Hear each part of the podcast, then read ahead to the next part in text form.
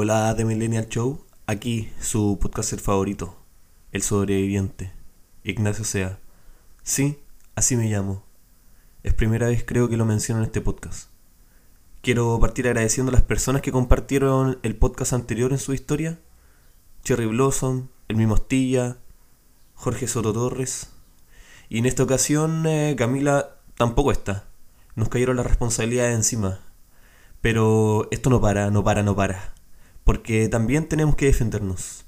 Nos llegaron muchos comentarios de los fans de Chayanne por el capítulo anterior por considerarlo música eh, para no escuchar cuando uno está triste.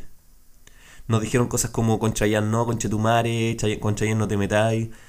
Fueron de este calibre los comentarios en defensa del libro puertorriqueño, pero eh, claramente no entendieron que no estábamos atacando a este gigante de la música latina. Solo tocamos el tema de que el 50% de sus canciones hablan de un desapego inseguro. No tienen nada malo, nadie está tan deconstruido en los temas del amor romántico en esta era. El mundo no avanza tanto. Y para que sepan, le vamos a dedicar este capítulo completo a nuestro rey del pop latino, porque lo merece y porque es lo mínimo que podemos hacer. Y también porque Chayanne está muy relacionado con este podcast mucho más de lo que cualquiera de ustedes podría creer. Primer dato curioso. El verdadero nombre de Chayanne es Elmer Figueroa y el apodo Chayanne lo acompaña desde muchos años atrás e incluso desde antes de que este fuera cantante. Para él tiene un significado especial más allá de que sea llamativo. En los años 50 existía una serie de televisión titulada Cheyenne, que se trataba de un vaquero que impartía justicia en el viejo oeste. La madre de Chayanne Irma Luzarse era tan fan de esta producción que decidió apodarlo de esa manera. Bueno, al menos la madre de Chayanne no lo inscribió así en el registro civil y no le puso Chayanne así como en estos momentos hay gente que a su hijo lo bautiza como Wisin y Yandel o como Bad Bunny. Elmer Figueroa Arce, acá Chayanne, comenzó su carrera a fines de los años 70 en un grupo juvenil que se llamaba Los Chicos. Sí, los Chicos. Vaya nombre tan ingenioso, en realidad no se puede mencionar nada relevante de este grupo porque el resto de los integrantes se desconoce que fue a ellos y solo aparece en Wikipedia gracias a Chayanne. Otro dato curioso es que los chicos se juntaron en el año 2017 sin Chayanne, siendo una composición de cuatro personas y teniendo cada uno en promedio 50 años. Por lo tanto, el show consistió en cantar y bailar las canciones que ellos hacían cuando tenían 15. Me parece un poco perturbadora la imagen si es que lo comparamos por ejemplo con Backstreet Boys que ya eran hueones cuarentones haciendo el mismo show que ellos hacían cuando tenían 20. Llegan los años 80 y los chicos se separan. Obviamente con ese nombre no iban a llegar a ningún lado y Chayanne inicia su carrera solista debutando con la canción Chayanne es mi nombre, la cual les invito a buscar en YouTube, donde aparece un video en que Chayanne interpreta a un hombre de una tribu que porta un fuego. Y ojo, que no es primera vez que aparece el factor fuego dentro de las canciones o los videos de Chayanne. Eh, este aparece con muy poca ropa, pero no esperen ver los detalles porque es un video de bajo presupuesto y de seguro fue grabado con una cámara VGA como las cámaras de los primeros teléfonos que nosotros tuvimos. Luego de cuatro años de sacar ese pedazo de video, a Chayanne lo ficha la Sony Music. Se ve ese récord en ese tiempo, ya habiendo sacado un par de discos anteriormente. El punto de inflexión en la carrera del rey del pop latino es en 1988 al lanzar su cuarto disco titulado Chayanne Segundo, luego de haber sacado en el año anterior un disco titulado Chayanne igual siendo uno de los pocos artistas en sacar dos discos homónimos. Extraño, ¿no? Chayanne II contenía singles como Tu pirata soy yo y Fuiste un trozo de hielo en la escarcha. Desde ese momento sería imparable, grabaría comerciales para Pepsi y empezaría a relacionarse con el mundo empresarial. Algo había cambiado en él y ya no era el mismo niño de antes. Llega la década de los 90 y Chayanne comienza con el disco Tiempo de Vals. Luego en el 92 lanza Provócame. Y aquí en este punto es cuando este podcast se empieza a relacionar con la vida de Chayanne. Llega el año 1993 y Chayanne inicia una gira a nivel sudamericano por el lanzamiento de este disco, recorriendo países como Chile, Perú, Argentina y Bolivia. La gira Provócame en 1993 contemplaría un show en la ciudad de Concepción, en el gimnasio municipal que se encuentra a un costado del estadio Esther Roa Rebolledo. El éxito del evento sería rotundo. 10.000 personas asistirían a ese show repletando el gimnasio municipal de Concepción. Aquel par de días que estuvo Chayanne en Concepción se albergó en el Hotel Araucano, donde cientos de fans estuvieron esperándolo, con la esperanza de verlo, con la esperanza de recibir un autógrafo. Lamentablemente, solamente un par de personas pudo tener contacto con él, y eran personas muy influyentes dentro de esta ciudad. Me refiero a los hermanos Van Rieselberger. Jacqueline, en ese momento, con 28 años, era acompañada de su hermano Enrique Van Rieselberger, quien estaba profundamente enamorado de Chayanne. Pero profundamente enamorado de él, a pesar de todo lo que había reprimido ese sentimiento durante su corta vida, rodeado por un ambiente opus dei y muy ligado con la dictadura. Estos personajes pudieron colarse en el casino del hotel, en donde encontraron a Chayanne y le pidieron que autografiara su último disco, Provócame, lanzado el año anterior. Pero esto no bastaba. Enrique quería tomarlo por sorpresa y subir a su habitación. Estuvo escondido aproximadamente una hora en las escaleras de emergencia y subió hacia el quinto piso del hotel. Lamentablemente, para él, un guardaespaldas lo sorprendió. Enrique, que en ese momento tenía 17 años, le solicitó al guardaespaldas que le permitiera ver a su ídolo, que era lo único que quería hacer. El guardaespaldas se negó, despertando de esta forma la prepotencia que caracteriza a estas personas de clase social alta. Roteó al guardaespaldas, lo insultó y se fue. Nadie esperaba que en ese mismo momento estaba otra persona ejecutando el mismo plan que tenía Enrique de subir a la habitación de Chayanne. Una mujer logró vulnerar la seguridad del hotel y se coló en la habitación de Chayanne. No diré su nombre, pero sí estuvo con el ídolo pop del momento y mantuvo relaciones sexuales.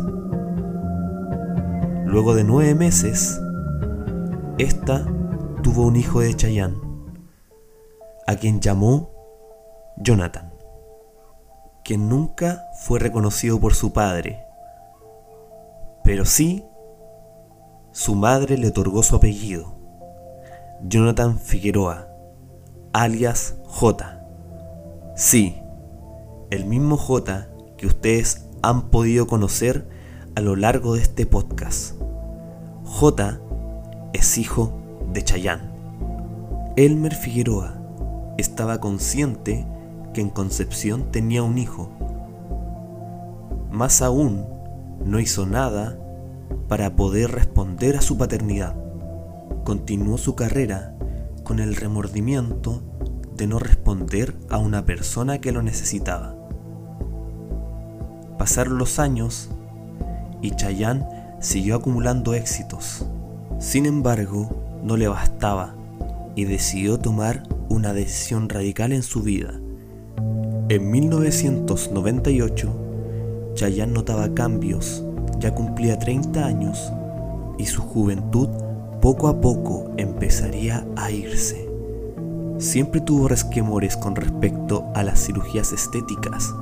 Él no quería someterse a ninguna, pero si quería mantener su lugar dentro del circuito, tendría que hacer algo para poder continuar viéndose como si tuviera menos de 30 años. Elmer Figueroa tomó la decisión de vender su alma al diablo.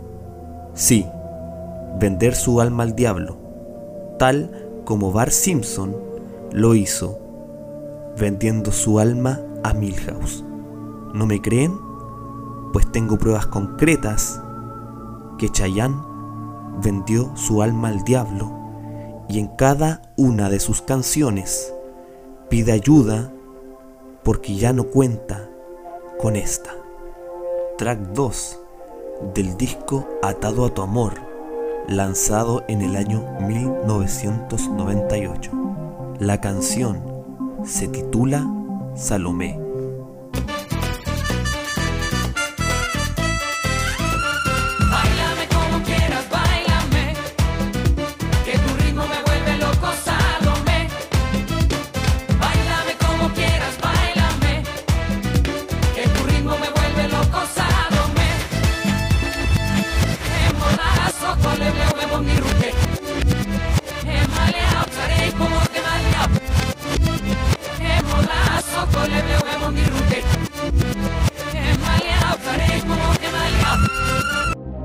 Quema el diablo, ¿cómo quema el diablo? En el siguiente disco, simplemente lanzado en el año 2000, nos vamos al track 3, titulado Candela. Mi amor, es tan corta la vida y tan largo el dolor que el deseo de tenerte me está quemando. Claramente, en el extracto de esta canción, está hablando de la ausencia de su alma, del deseo de tenerla y de cómo su vida está siendo una agonía.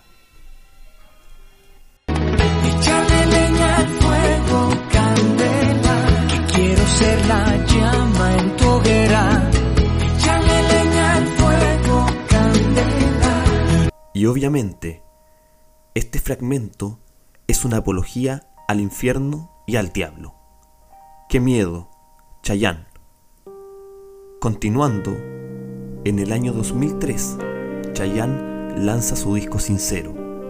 Y en el track 4, vaya, qué coincidencia, las pistas van en track consecutivos, pero en distintos discos.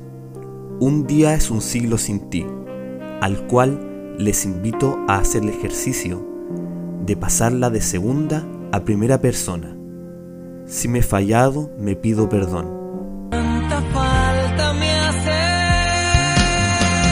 Si te ha fallado, te pido perdón de la única forma que sé. Abriendo las puertas de mi corazón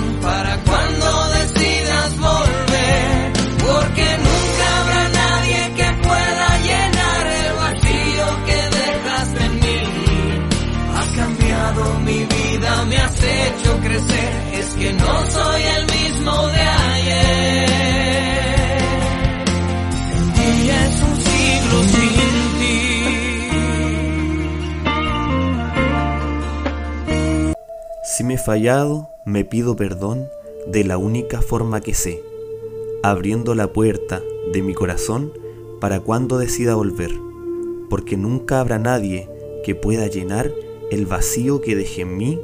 Has cambiado mi vida, me he hecho crecer, que es que no soy el mismo de ayer. Un día es un siglo sin mí. La canción nunca fue dirigida a otra persona. Chayanne siempre dio pistas sobre lo mal que se encontraba. Nadie lo escuchó. Y así alargó su agonía hasta el año 2011, la última vez que vino al Festival de Viña del Mar. La suma de haber perdido su alma, mas nunca haber reconocido a Jonathan como su hijo, lo hizo tomar la decisión de dirigirse al aeropuerto de Concón para tomar un jet privado en dirección a Concepción. Lamentablemente, el camino nunca fue completado. Chayanne tuvo un accidente que le costaría la vida y su manager se encargaría de borrar todas las pruebas posibles para que la prensa de la época jamás se enterara, y cual Paul McCartney sería reemplazado por su doble oficial chileno. Lamentablemente, Jonás Schneider, el Chayán chileno, en aquel momento se encontraba en coma inducido ya dos años tras ser operado de un tumor cerebral. No sería posible reemplazar al ídolo del pop latino. El manager de Chayanne tendría que buscar otra solución para aquel problema y lo encontraría más al sur, en Concepción, específicamente en la comuna de Chihuayante, donde existía un personaje llamado Joaquín Hernández, quien en ese momento tenía 18 años. Aquel personaje había ganado cuatro años consecutivos el concurso de talentos de su colegio siendo Chayán. Chillán, apodado de esa forma por sus compañeros, cumplía con el perfil de Elmer Figueroa. Cantaba y bailaba igual que el original, pero el único detalle es que este representaba 18 años porque esa era su edad real. Es por este motivo que el Chayán actual se ve incluso más joven que el Chayán de hace 20 años atrás. Y si alguna vez se preguntaron por qué Chayán no envejece, es en primera instancia porque tenía un pacto con el diablo y luego fue reemplazado por alguien más joven que él. La única persona que fue capaz de darse cuenta antes que yo que Chayán había muerto fue la alcaldesa de Viña del Mar, quien también tiene un pacto con el diablo y no va a morir nunca. Virginia Reginato nunca más en la historia del Festival de Viña invitará a Chayán el impostor. Ella sabe que está muerto y es por esta razón que a Chayán no se le invita hace más de 8 años. Si alguien no me cree, está en los diarios de la época cada uno de los acontecimientos narrados en este podcast. Sobre la conspiración de Chayán y su pacto con el diablo está presente en cada una de sus canciones. Y sobre la muerte de Chayán no tengo pruebas, pero tampoco dudas. Los invito a seguir Instagram a The Show, a compartir este podcast con sus amigos fan de Chayanne. Y para despedirme, dejaré la última canción que Chayanne escribió, titulada El hombre que yo fui. Si esa no es una canción de despedida, entonces ¿qué? Nos vemos en el siguiente capítulo.